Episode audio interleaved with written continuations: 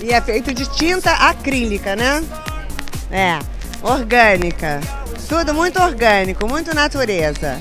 E não pode tocar, tá? Don't touch, it's art. Romero Brito? Se eu tô chamando? Catrina? É óbvio, velho. Vai doer pra caralho meu braço, velho. Guarapari Búzios é minha arte. E o Brito? Dois, Romero Brito? Acabou. É de ruim? Eu não sei nem onde eu tô, velho.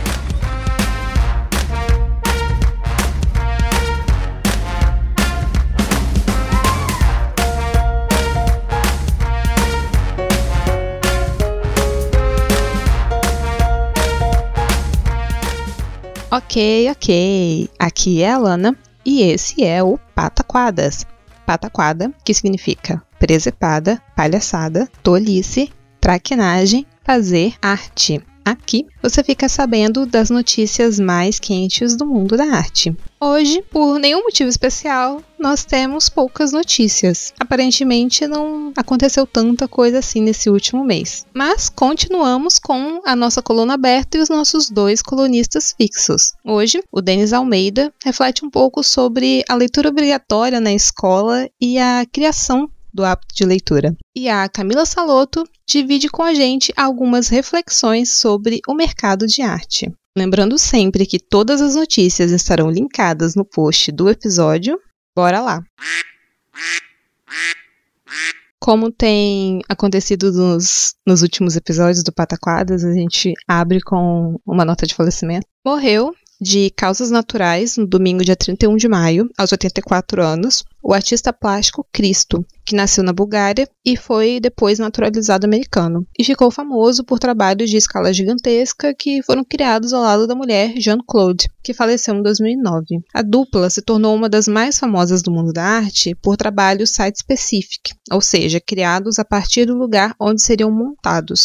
Suas peças gigantescas, muitas vezes efêmeras, podiam levar anos de planejamento e custar milhões de dólares para serem executadas. Desde a década de 1960, Cristo e Jean-Claude se tornaram nomes importantes no universo da arte que extravasava todos os limites impostos à escultura, em sintonia com vanguardas como a land art, que ganhava corpo nos Estados Unidos nessa época. Eles se tornaram famosos no mundo todo em 1985, quando embrulharam a Pont Neuf em Paris em tecido brilhante, um trabalho que levou 10 anos para ser elaborado e consumiu 100 mil metros quadrados de material, que se espelhava nas águas do rio Sena. Há 15 anos, a dupla estendeu 7.500 retalhos de tecido laranja pelas alamedas do Central Park em Nova York. O trabalho levou mais de 20 anos para driblar toda a burocracia antes de ser concretizado. Nos anos depois da morte da mulher, Cristo se dedicou a realizar alguns dos planos elaborados pelo casal. Um de seus maiores sucessos de público foi uma instalação no lago no norte da Itália, onde ele construiu enormes passarelas douradas flutuantes. 270 mil espectadores foram caminhar sobre as águas ali, ao pé das montanhas. Seu último projeto seria embalar o Arco do Triunfo parisiense em tecido e era guardado como a grande atração da temporada de outono das artes em Paris. Agora, segundo seus colaboradores, o projeto deve seguir adiante, mesmo que abalado pela pandemia do coronavírus. Agora, notícias internacionais. Justin! Oh, I don't speak English. I don't speak Portuguese. Justin. Justin. Ju- Justin. Justin. Justin. Justin. Notícia do dia 10 de junho. Durante a reforma de uma casa em Charrua, na Guatemala, foram descobertos alguns murais maias. A datação por radiocarbono indica que os murais são do período entre 1524 e 1821, embora a datação tenha sido dificultada por os murais terem sido repintados diversas vezes. Os murais deste período são encontrados geralmente em igrejas e representam temas cristãos, que era algo, entre aspas, incentivado né, ou forçado, pelos colonizadores espanhóis para consolidar seu controle religioso e político sobre a população. No entanto, estes murais foram encontrados em uma casa particular, provavelmente produzido por artistas indígenas. Eles representam uma mescla de características locais e europeias. Os murais compartilham muitas semelhanças com a arte maia pré-hispânica e provavelmente foram pintadas utilizando métodos tradicionais. Em colaboração com o povo da etnia Ixil, que é o povo que vive naquele local, os pesquisadores descobriram que a obra representa danças cerimoniais e recria importantes eventos históricos. Neste caso, pode retratar a dança da conquista, que é a conquista dos maias pelos castelhanos, ou a dança de mouros e cristãos, uma história central da Espanha medieval. Independentemente do que mostre a obra, sua criação em um período tardio representa um renascimento da cultura indígena frente à autoridade colonial, concluem alguns especialistas. Próxima notícia. Notícia do dia 12 de junho. Tem uma discussão muito interessante acontecendo há alguns anos em alguns países europeus sobre a repatriação de coleções de arte. Em 2018, o presidente da França, Emmanuel Macron, solicitou um relatório sobre coleções de arte africana no país. E o resultado é de que cerca de 90 mil objetos de arte da África subsaariana encontram-se hoje em museus franceses. Mas Embora Macron tenha pedido esse relatório e demonstrado interesse em devolver pelo menos parte desses objetos que foram roubados, né, em sua grande maioria, é, até hoje isso não aconteceu.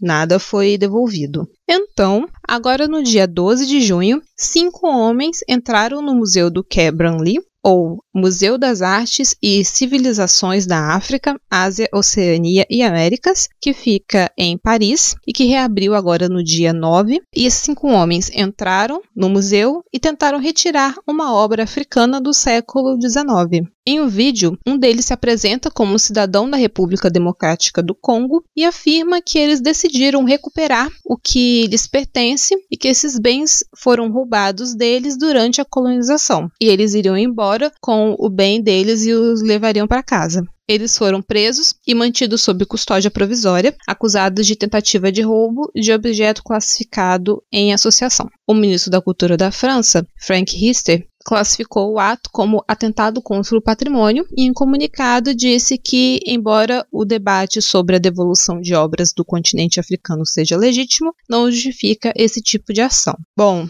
alguma coisa precisa ser feita, né? Porque é notório como países europeus roubaram, né, expropriaram obras, objetos de países na África, na América, enfim, o mundo inteiro você vê obje esses objetos em museus franceses, museus ingleses, e eles ganhando dinheiros e de dinheiro, exibindo essas obras roubadas, e agora eles estão aí pensando como, quando a gente vai devolver, enfim, precisa resolver isso daí, né? Próxima notícia.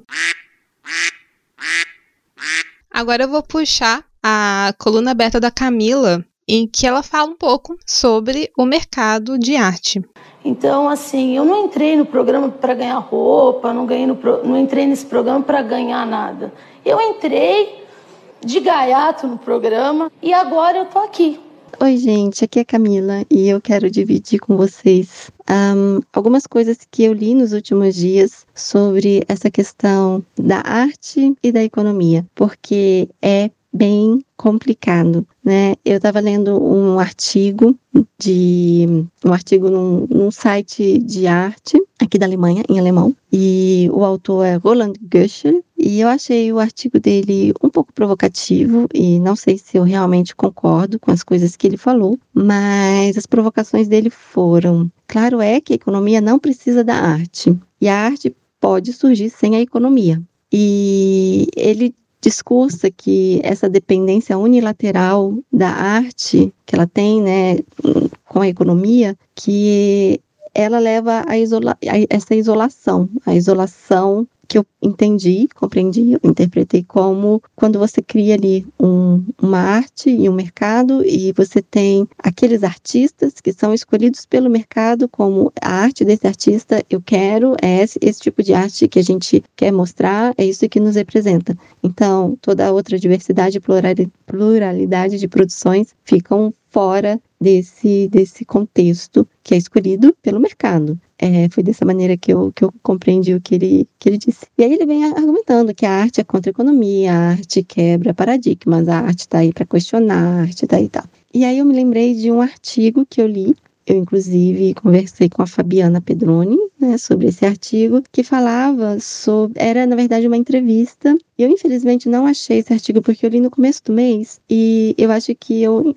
encontrei esse artigo pelo app do Google na busca e não foi pelo browser, porque ele não ficou salvo no meu browser. Mas era entrevista com um. Eu vou chamar de agente, porque eu não me lembro exatamente qual é. Ele, é, é um senhorzinho formado em economia e que trabalha com essa questão da arte. Ele fica entre os artistas e entre o mercado como se fosse um agente. E assim que ele se formou, ele foi para Nova York, então ele, ele conviveu com todo esse boom que teve, né, do pop art em Nova York. Ele conheceu o Andy Warhol quando o Andy Warhol ainda não era famoso. Então, ele, ele começou a trabalhar com, com, com esses artistas assim que hoje são muito conhecidos e muito renomados. E ele fala muita coisa interessante, assim. Eu estou muito triste que eu não achei o artigo de novo. Mas ele, por exemplo, discursa de como que é negativo toda essa especulação em cima da arte, né? Porque você cria justamente essa panelinha, né? Você cria uma visão muito muito parecida do que, que é arte, só aquilo ali é considerado arte. E é claro que o mercado, ele muitas vezes se expande, porque afinal ele é mercado, então ele, ele precisa também se renovar, né? É, eu li uma vez uma crítica ao Karl Marx, é que falaram que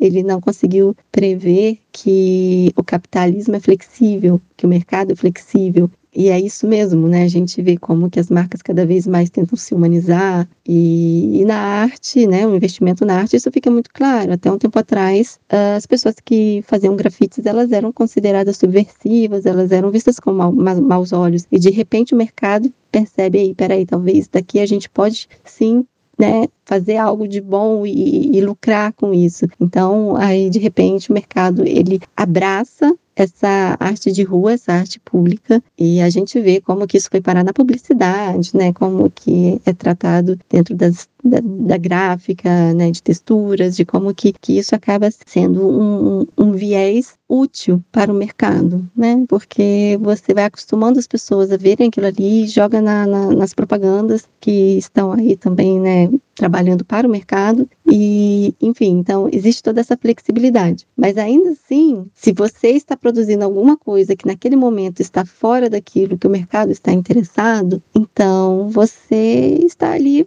sendo um outsider, você está ali perdido. E isso é negativo, né? Porque seria interessante que todo mundo pudesse realmente é, apresentar as suas obras, por mais utópico que isso pareça. Por outro lado, ele também fala que os artistas precisam sobreviver. Os artistas, eles precisam de apoio. E ele fala que ele espera que chegue um momento em que essa essa questão né, de arte e de economia não seja mais uma dicotomia, que não seja mais dois lados paralelos, dois lados, na verdade, contraentes, mas que de alguma forma isso possa se amadurecer e a, o mercado possa entender a arte como algo livre e, e a arte entender, ou os artistas entenderem né, que também você não pode viver de arte né? Você precisa comprar o seu material, você precisa ter ali o seu tempo para trabalhar e para se dedicar, e para isso você também precisa de dinheiro. Essa é a realidade que a gente vive. Eu achei interessante essas reflexões, mas eu não sei o quanto disso que um dia, se um dia isso realmente pode acontecer, porque é bem complicado. É muito complicado e quando a gente pensa, né, eu converso muito com a Fabiana, que, que é professora e que já teve turmas aí de artistas se formando, o quanto que é complicado você ver é, todos sendo aspirantes de um dia se tornar talvez um Dali, um Picasso e tudo mais, sendo que esses artistas não foram apenas artistas, né? Que existe toda esse esse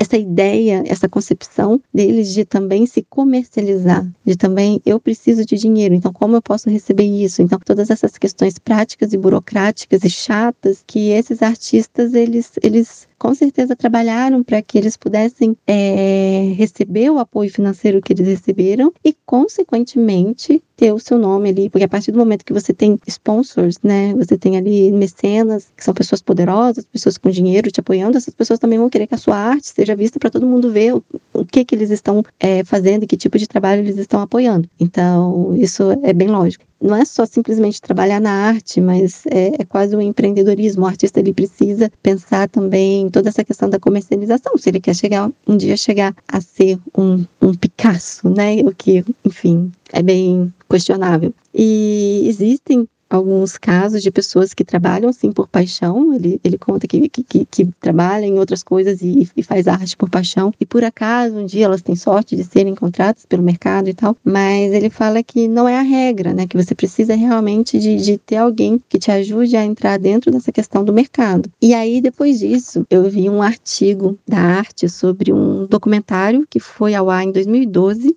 e esse artigo ele discorre sobre toda essa questão também, né, da arte nos museus e o, o capital. E aí ele fala sobre as, as artes que estão presas em tesouros, né, presas em bancos, né, que em verdadeiras fortalezas. Inclusive existem cofres com obras protegidos com material radioativo que vai ser liberado caso alguém tente roubar as obras sem ter realmente ali é, a chave, né, daquele tesouro. Essa especulação dentro da arte, ela ela quebra cada vez mais recorde. É, nesse documentário, e é, o nome do canal é Arte, é um canal teuto franco, né, tanto da Alemanha quanto da, da França. Então tem nos dois idiomas, assim, é uma produção do governo da França com o governo da Alemanha. E nessa produção eles falam que o valor do investimento em arte, isso em 2012, podia chegar a 2 mil por cento de juro em cinco anos. Então, não para de crescer, não para de aumentar. Eu não sei, eu não achei nenhum dado sobre quanto que está hoje, mas esse dado aí é de 2012, então já se passaram oito anos. Então imagine hoje, né? Talvez 5 mil, não sei, 3 mil, não sei. e, e como que é difícil você organizar uma exposição é, dentro desse contexto, porque se você pensa né, em obras de autores renomados, como Monet, como o próprio Picasso, somente o seguro para essas obras ele já é altíssimo. Aqui eles dão exemplo de uma exposição que ocorreu no Grand Palais de Paris. Gente, eu não sei falar francês, tá? Tô tentando. que se chama, se chamava Picasso et les Maîtres. E nessa só nessa exposição, o seguro custou 780 mil. Fora isso, tem todo o investimento de, seguro, de segurança no transporte, é, segurança no traslado, enfim, é, segurança para montagem. Então, é extremamente caro. E como é que você vai produzir, como é que você vai conseguir fazer uma exposição sem que você tenha alguém que pague por ela, né? Sem que você tenha alguém que dê ali um patrocínio? É, é praticamente impossível. E é, é, é, realmente uma pena que uma grande parte das obras de arte estejam simplesmente escondidas das pessoas, né? Então o artista vai, trabalha e a obra está escondida. E é claro que artistas, né, antes muitos artistas eles trabalhavam sob encomenda e tal. Mas se a gente pensa sobre hoje, sabe, a nossa produção hoje, para quem a gente produz a nossa arte, né? Porque a produção artística, né, a, a obra em si final, né, a obra geralmente ela está associada a ela tem que ser única, né, tem que ser exclusiva e ela vai pertencer a alguém. A quem essa obra vai pertencer? pertencer? Eu acho que isso que hoje a gente tem bastante trabalhos, né, public art, arte pública, que, que está ali tentando ir contra, nadar, nadar contra essa maré, e o mercado ele já reconhece isso e tal, mas ainda assim fica a questão da posse, ainda assim fica a questão do público. Eu estou produzindo uma arte que ela vai ser trancada dentro de um cofre e ficar escondida lá dentro para que existam juros sobre ela, ou estou produzindo uma arte que vai ser uma arte livre, que vai ser para as pessoas virem. E como que eu posso sustentar essa minha arte livre? Eu acho que é, eu não tenho respostas para isso, lógico, né? E eu acho que são questionamentos que a gente precisa continuar se fazendo como artistas. Como eu trabalho com a literatura é um pouco diferente, mas para quem trabalha aí com as artes plásticas, para quem trabalha com esculturas e com performances e enfim é, todos esses outros abrangentes de arte com artes digitais que tem hoje eu acho que fica essa questão, acho que todo artista devia pensar bastante sobre ela, né? Para quem eu estou produzindo, como que eu posso realmente nadar contra essa maré sem morrer de fome, principalmente em tempos de um governo como que a gente tem no Brasil e com essa direita ganhando força no mundo inteiro. Então essa é a minha contribuição e eu agradeço aqui ao espaço para vocês, tá bom? Vamos mostrar cultura para esse povo? Vamos, faz um gritinho aí pra nós.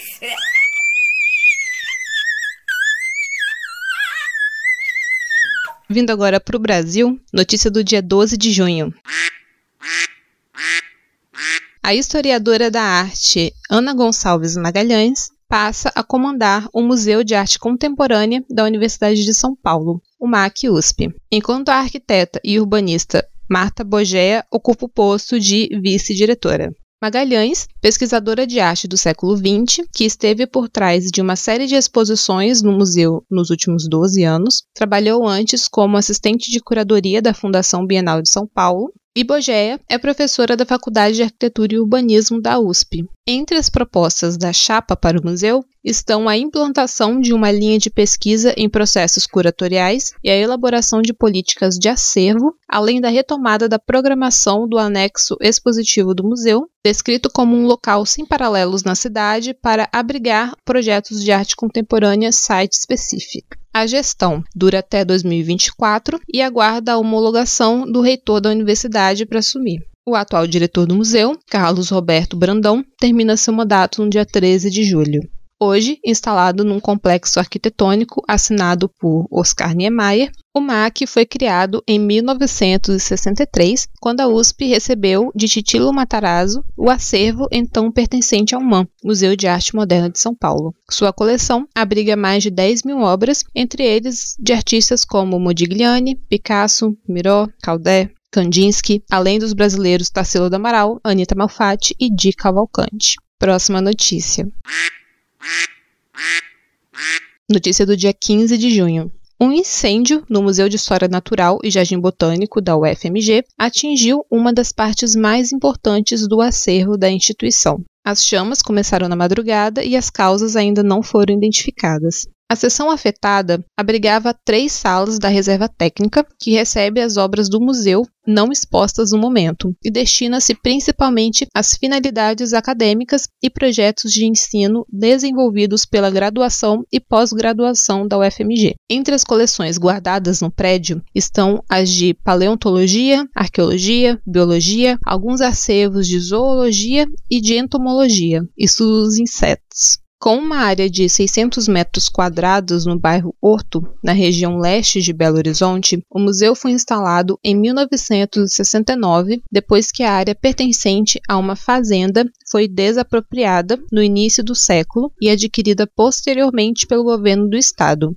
Entre os 265 mil itens que compõem o acervo da instituição está o presépio do Pipiripau, obra do artesão Raimundo Machado, que é tombada pelo Instituto do Patrimônio Histórico e Artístico Nacional, o IFAM. O presépio é composto por 586 peças móveis, distribuídas em 45 cenas que contam, através do cotidiano de uma cidade, a vida de Jesus Cristo. Como estava em exposição, a obra não se encontrava no acervo e não foi atingida. Pouco depois do ocorrido, o Instituto Brasileiro de Museus, o IBRAM, entrou em contato com a coordenadora da rede de museus e espaços de ciências e cultura da UFMG, Letícia Julião, e enviou o protocolo de mitigação de danos desenvolvido à época do incêndio do Museu Nacional do Rio, para o emprego de uma força-tarefa para atuação no salvamento dos bens atingidos, o IBRAM também disponibilizou informações do seu banco de dados de cadastro de voluntários. Em nota pública, o Instituto cobrou também uma identificação rápida das causas do incêndio para que os problemas possam ser enfrentados de forma eficiente. Bom, mais um incêndio em mais um museu. Queria dizer que que esse é o último, mas infelizmente a gente sabe que o descaso com a cultura, com o patrimônio, isso é um projeto. Então, infelizmente, casos desse tipo não é uma surpresa ver coisas do tipo acontecendo. Próxima notícia. Notícia do dia 16 de junho. A blogueira Monique Aguiar tinha sido indicada para a coordenação técnica da Superintendência do IFAM no Rio de Janeiro no mês de abril. E como era de se esperar, apesar dela se dizer turismóloga, o currículo dela não cumpria as qualificações exigidas para o cargo, como ter curso superior ou experiência em áreas relacionadas à atuação do órgão. A grande qualificação dela é o seu blog, chamado Com Olhar Turístico, no qual ela se define como digital influencer, turismóloga, criativa e apaixonada por fotos e viagens, e também o canal no YouTube e uma conta no Instagram. E claro, a apoiadora do Bolsonaro, que esse, essa sim é a grande qualificação que a pessoa tem que ter para conseguir um cargo nesse governo. Bom, o ministro do Turismo, Marcelo Álvaro Antônio, voltou atrás e suspendeu a nomeação da blogueira. Enfim, várias entidades se manifestaram contra a nomeação dela, então rolou uma briga pedindo que ela fosse retirada e, enfim, acabou que, que ela saiu. E eu já comentei aqui algumas vezes sobre as várias trocas que estão acontecendo dentro do IFAM, que esse governo tem feito. É, como todos os outros cargos, o interesse é sempre colocar alguém que é ideologicamente alinhado ao governo e sem qualificação nenhuma para desempenhar o papel. E em relação ao IFAM, para quem tinha alguma dúvida, depois da reunião do dia 22 de abril, que teve o vídeo vazado, é, ficou bem claro né, o que, que o, esse governo acha do IFAM. E eu vou reproduzir aqui a fala do presidente. Então, abre aspas. E é assim nós devemos agir, como estava discutindo agora. O IFAM, não é? Tá lá, vinculado à cultura. Eu fiz a cagada em escolher, não escolher uma pessoa que tivesse o também um outro perfil e uma excelente pessoa que tá lá, tá? Mas eu tinha que ter um outro perfil também. O IFAM para qualquer obra no Brasil, como para a do Luciano Hang, enquanto tá lá um cocô petrificado de índio para a obra, pô, para a obra. O que é que tem que fazer? Alguém do IFAM que resolva o assunto, né? E assim nós temos que proceder. Fecha aspas. Depois disso, ficou mais claro do que nunca, né? Por que, que o Bolsonaro tirou o IFAM do Ministério da Cultura e colocou no Ministério do Turismo e tem feito todas essas trocas dentro do IFAM. O objetivo é sempre é o mesmo, é acabar com o patrimônio histórico, cultural do país, porque ele odeia tudo relacionado à cultura. Próxima notícia. Notícia do dia 19 de junho. Em 17 meses de governo, 17 meses, nós tivemos o total de cinco secretários de cultura. Não um, não dois, não três, não quatro. Cinco.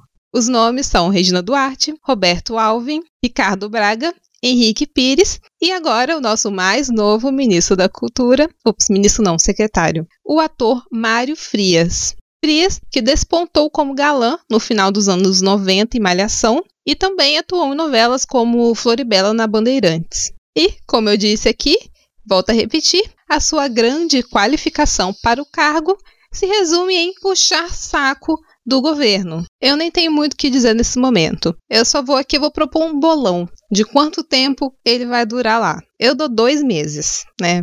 Quem dá mais, quem dá menos, quem será o próximo? Façam suas apostas. E para finalizar, nós vamos para a coluna aberta do Denis, com a reflexão dele sobre a leitura na fase escolar. Então, assim, eu não entrei no programa para ganhar roupa, não, ganhei no, não entrei nesse programa para ganhar nada. Eu entrei de gaiato no programa e agora eu tô aqui. E aí, pessoal, tudo bem com vocês? Espero que estejam lidando bem com essa loucura que nós vivemos há mais de três meses. Queria começar a coluna de hoje perguntando uma coisa para vocês. Como vocês começaram a gostar de fazer algo? Como vocês começaram a amar um hábito que vocês têm? Eu duvido que vocês respondam que começaram a gostar de fazer algo que foram obrigados a fazer. Eu duvido que a maioria de vocês responda que começaram a amar um hábito que foram constrangidos a adquirir. Pergunto isso baseado numa das situações mais corriqueiras que acontecem em aulas de português e literatura, que é quando o, aluno questiona o por que, que eu preciso ler isso, professor? Por que você está me obrigando a ler esse livro? Vocês já devem ter passado por isso enquanto professores, devem ter presenciado isso enquanto alunos, que é o professor passar a leitura do bimestre ou do trimestre, esperando que os alunos leiam, e a maior parte dos alunos realmente não lê aquele livro. É complicado isso, porque a aula de literatura, portanto, a gente deveria fazer com que os alunos leiam essencialmente no ensino médio. Nas aulas de português também, o ato passa de escrever e de ler. Portanto, a gente deveria ler livros nas aulas de português. Mas eu conheço alunos e eu tive colegas que conseguiram passar por todo o curso de português do Fundamental 2 e todo o curso de literatura sem sequer pegar um livro. E eu vi também pessoas que adquiriram não o hábito da leitura dentro dessa obrigatoriedade das aulas de português. Eu vi eles adquirirem justamente a rejeição extrema ao hábito de ler. Então é importante nós começarmos a pensar o papel da leitura nesses cursos e o quanto ele forma realmente o consumidor da arte literária. Eu começo a partir do ponto que algumas pessoas podem discordar de mim. Nós gostamos de ler. Nós lemos jornais, nós lemos uh, informativos esportivos, lemos receitas de bolo, lemos rede social. Ah, como lemos rede social, WhatsApp, Facebook, Twitter, Instagram.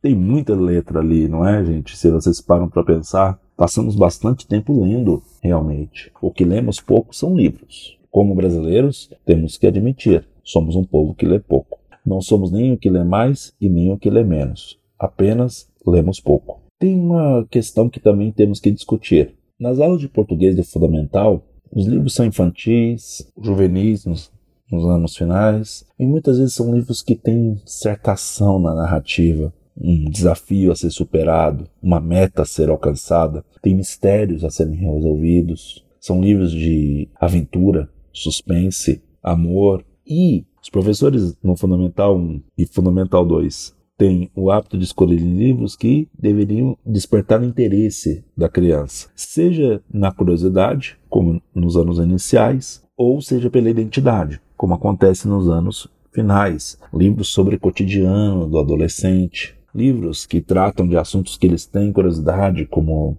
drogas, relacionamentos amorosos e por aí vai. E muitos desses alunos realmente gostam desses assuntos, mas a obrigatoriedade muitas vezes afasta-os dessa leitura. Já nas aulas de literatura do ensino médio, chega a ser cruel muitas vezes. O aluno se depara com essa de Queiroz, Machado de Assis, José de Alencar, Euclides da Cunha e pensa: eu nunca vou conseguir ler isso. E a gente tem que pensar: será que eles deveriam ler isso? Será que um aluno de 15 anos está realmente pronto para ler Dom Casmurro, entender toda a complexidade daquela leitura? Será que um aluno de 15 anos deveria ler logo de cara José de Alencar, Camões? Pois eu acredito, talvez discordem de mim, que certas leituras têm a idade certa para se fazer. Claro que eles podem ler e entender a mensagem que esses livros passam em certa dimensão, mas eu também acredito que é necessário certa experiência para você poder ler e capturar todas as dimensões de certos livros. É preciso certa experiência para você conseguir capturar a toda a mensagem que o autor quer passar. Por exemplo, em Dom Casmurro, não creio que um adolescente possa entender e compreender que existe diferença. O que se passa com Bentinho, com Capitu e com Escobar. E também passa por uma questão de vivência. Um adolescente ainda não sabe todas as decepções possíveis que podemos ter no amor. Um adolescente ainda não sabe todas as frustrações que um ser humano é capaz de passar. E isso cria também uma falta de identidade com a narrativa. Aquela mesma narrativa que quando ele estava lá no fundamental, lembro, despertava curiosidade, passa a despertar nele indiferença eu não me importo com esses personagens, eu não consigo me ver nesses personagens e, portanto, eu não me interesso por eles. E aí vem uma dimensão da obrigatoriedade dessas leituras. Todo constrangimento é uma violência. Quando nós obrigamos alguém a fazer algo, por mais que este algo seja bom de se fazer, é violento. Você pode amar uma comida, mas se você for obrigado a comer ela e apenas ela, você vai se sentir mal. Você pode amar andar de bicicleta, mas se for obrigado a pedalar por 50 quilômetros, você vai criar rejeição por esse hábito. Acredite. E é isso que nós fazemos com os nossos alunos. Nós os constrangemos a ler.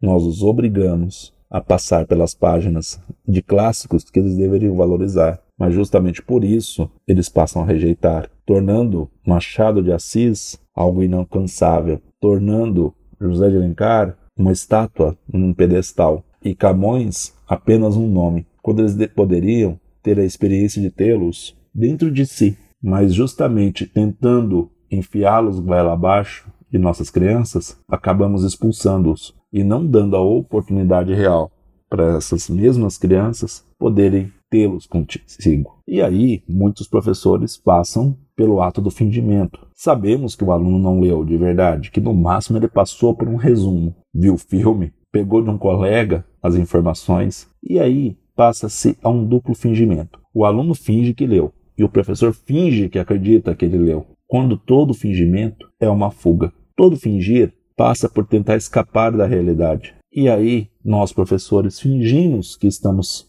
criando leitores, o aluno finge que lê, e nesse duplo fingimento buscamos não agredir um ao outro, buscamos o não conflito. Mas justamente com esse fingir, passamos a não viver mais numa realidade dentro das aulas de literatura. E tudo aquilo que não é real, no sentido daquilo que não é factível, no sentido daquilo que não é palpável, que não faz sentido, isso é rejeitado com o tempo. E portanto, as aulas de literatura, no máximo, tornam-se um momento de distração ou de enfado. E aí o que está acontecendo? Ao invés de semear nos leitores, estamos queimando, cancelando leituras. Todo livro que você obriga alguém a ler acaba sendo rejeitado e queimado na memória dessa pessoa. É triste isso, eu sei que é complicado, mas devemos repensar essa obrigatoriedade. Talvez devamos começar a jogar as sementes e ficarmos felizes com qualquer colheita que obtivermos. A gente coloca o livro, se 10 lerem, que maravilha.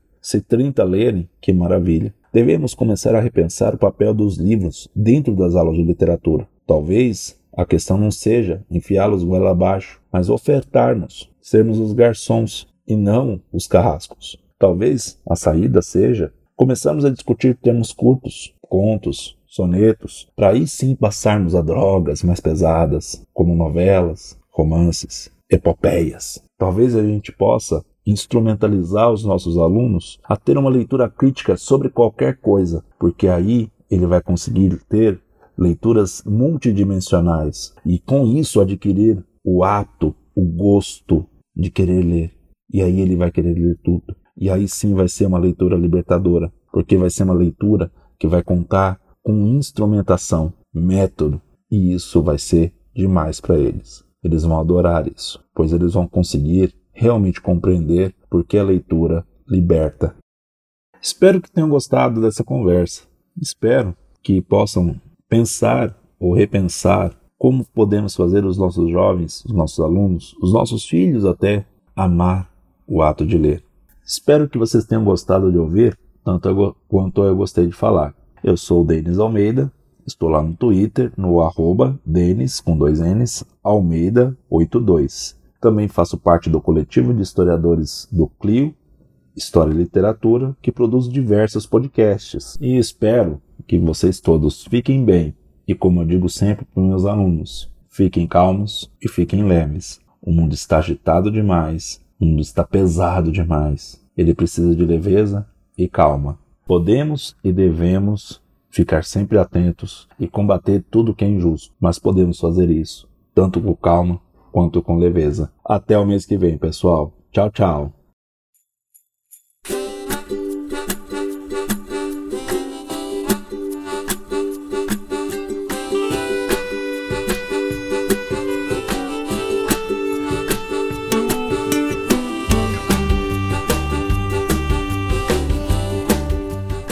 Encerramos o Pataquadas de hoje. Se você gosta mesmo da gente e acredita no nosso trabalho, não deixe de nos avaliar no iTunes, nos agregadores e no Spotify, porque assim você nos ajuda muito a crescer. Espalhe a palavra do podcast, divulgue por aí para seus amigos, família, colegas de trabalho, etc. Se você tiver condições, nós temos um plano mensal de R$ reais no PicPay. A gente vai ficar muito feliz se você puder contribuir financeiramente com o nosso trabalho. E se você gostou, tiver um comentário, uma notícia que você acha que vale a pena comentar, fala com a gente. Você pode mandar um e-mail para o não pode tocar gmail.com, lembrando que o D de pod é mudo, ou falar com a gente nas redes. Tem o Twitter e Instagram oficial, que é o do Tiwi, arroba não pode tocar, e também os nossos perfis pessoais. Todos estarão linkados no post no site notamanuscrita.com. E lá, no site, você também, além de encontrar os nossos episódios, encontra também contos, crônicas e outras produções dos nossos participantes. E por hoje é só. Semana que vem estaremos de volta aqui com mais um episódio do Não Pode Tocar. Tchau! E se puder, fique em casa.